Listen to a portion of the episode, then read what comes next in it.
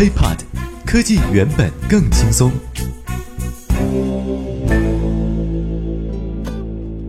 嗨，欢迎收听本期 IT 大字报，各位好，我是华生。首先，咱们今天来来关注第一条消息，Top One。最近呢，很多人都在讨论啊，说这个呃有一种方法可以让 iPhone 呢升级为一百二十八 G。那么这到底是怎么回事呢？有没有危险性？呃，各种说法这个都非常杂乱，而且陆陆续续有很多补充的报道。咱们今天一起来总结一下哈。其实很多人都觉得呢，这个 iPhone 呃扩容一百二十八 G 是件很危险的事情，主要是因为呃咱们对于 iPhone 进行了硬件上的修改，等于说把那个呃存储的那个芯片从内部把它给更换掉，所以大家都会担心说苹果呢会通过一系列的验证方式来阻止这样事情的发生，害怕升级了一百二十八 G 的 iPhone 呢会成为白苹果。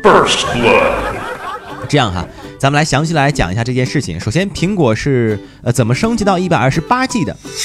在更换一百二十八 G 内存芯片的过程当中，有一个非常关键的步骤呢，就是要写入系统的信息。由于 iPhone 的 SN 码呢是位于它的闪存当中，而 iPhone 的系统呢会验证机子的 SN 码与呃 IMEI 码是否呃匹配。如果说不匹配的话，是不能开机的。那么说到这里呢，肯定会有人问了哈，说虽然这个更换完之后呢，SN 码与这个 IMEI 码是匹配的，但是但是呢，咱们的 SN 码对应的容量版本已经不一样了，对吧？可能有的是十六 G 变成一百二十八 G，可能有的是六十四 G 变成一百二十八 G。当然啊，如果要有一百二十八 G 变成一百二十八 G 的，这就是自己想不开哈。这个苹果呢，可以通过验证信息呃容量的这个信息，让你的 iPhone 呢无法激活使用。事实呢，确实是这样子的。正是因为苹果目前在激活手机的时候没有加入容量版本的验证，所以才让很多第三方有机可乘。也就是说，如果苹果想要封堵这一个漏洞，那就必须要增加激活时验证容量这个功能。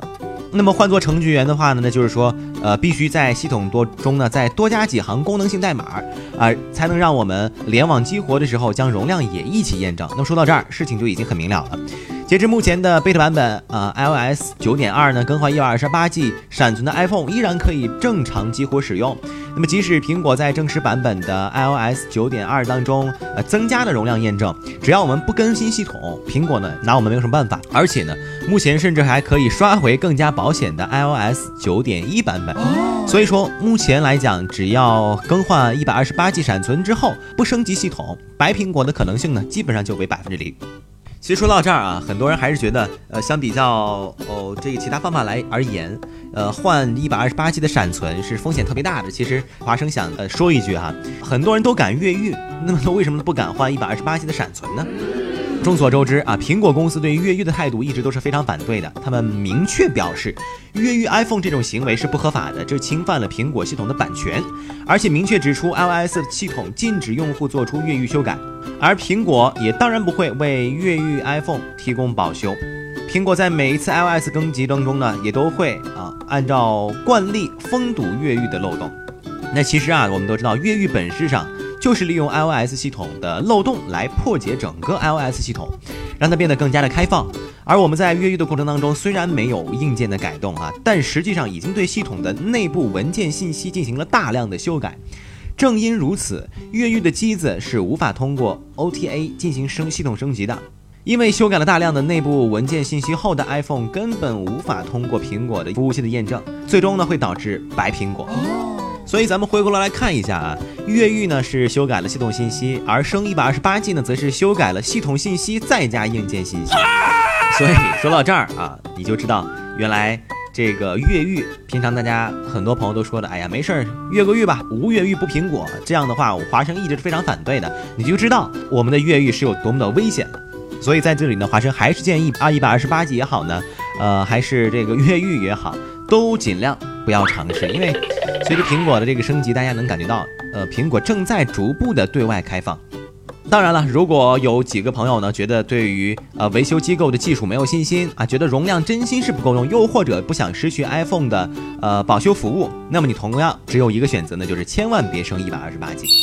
Top two。那听完了第一条信息，很多朋友都该说啊，那我就真的没有一点办法了吗？你我买个安卓的话，至少还有一个啊 SD 卡扩展卡。难道真的对于十六 G 版本的 iPhone 六一点都没有办法了吗？其实还真的有。最近呢，有一个实测的呃酷壳扩容版正在进行实测。那这款产品呢是这样的，从外观来讲就是一个手机壳，外形方面呢是橡胶的边框啊，保持了啊非常大限度的贴身和轻薄，基本上是一体化的设计。同时还有两个细节，第一呢是摄像头流口周围保持了黑色啊，第二呢是刻意突出了上边边框，为了方便 Apple Pay 的使用。而且这个手机壳啊库壳也是唯一一款市面上不带下巴的充电外壳。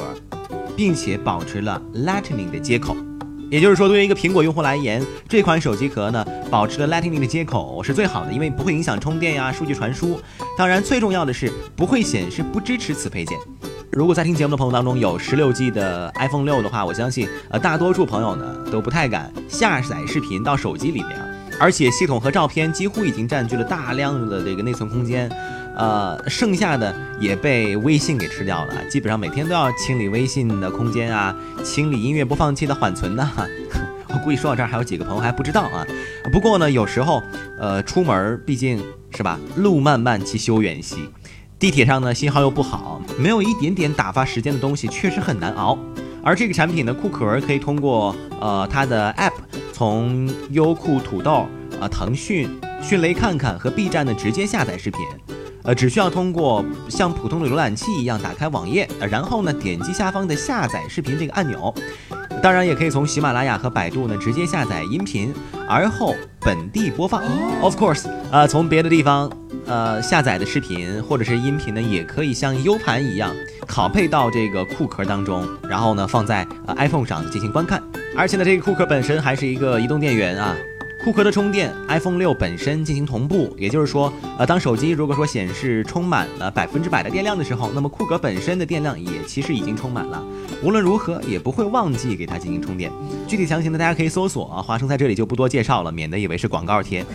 那么个人觉得，相比较之前上个新闻当中所讲的那种硬件升级啊，一百二十八 G 更换芯片的这种方法来讲，华生个人还是比较建议大家选择第二种